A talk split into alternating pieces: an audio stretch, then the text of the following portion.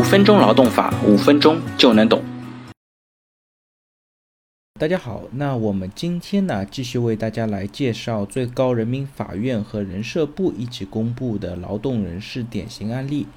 那今天的案例呢，是用人单位和劳动者如果自行约定实施不定时工时制是否有效？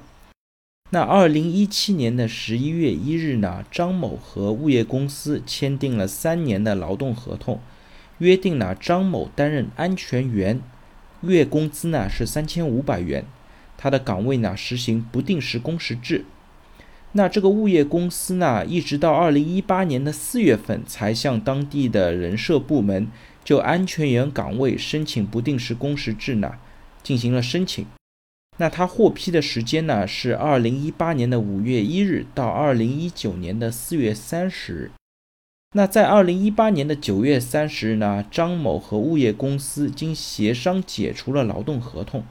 双方呢也认可张某呢在工作过程当中有二十五天是在休息日里工作的，那其中呢有十五天是在二零一八年五月之前发生的。但是呢，物业公司既没有安排调休，也没有支付休息日的加班工资。张某呢就要求物业公司支付上述期间休息日的加班工资。物业公司呢以张某实施不定时工时制为由，没有支付。之后呢，张某申请了仲裁，最后裁决呢，物业公司需要支付张某二零一七年十一月。到二零一八年四月份过程当中，十五天的休息日加班工资。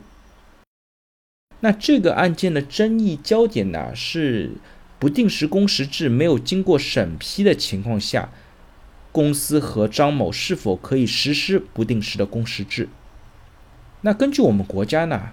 用人单位和劳动者实施不定时的工时制呢，是有严格适用的主体和程序的要求的。只有符合国家规定的特殊岗位的劳动者，经过人社部门的批准，单位呢才可以实施不定时工时制。那在这个案件当中呢，在一八年的四月份之前，物业公司呢没有经过人社部门的批准，对张某所在的岗位呢实施不定时的工时制，违反了相关的规定，因此呢，应当认定张某实施标准的工时制。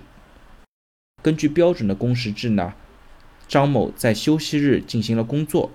公司呢没有安排调休，也没有支付加班费，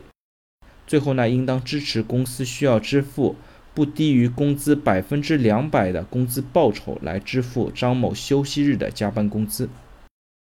好了，大家如果对我今天的话题有任何的问题或者建议呢，非常欢迎在我的音频下方留言，也非常欢迎将我的音频转发给任何有需要的朋友，也许真的可以帮助到他。那我们下一期再见。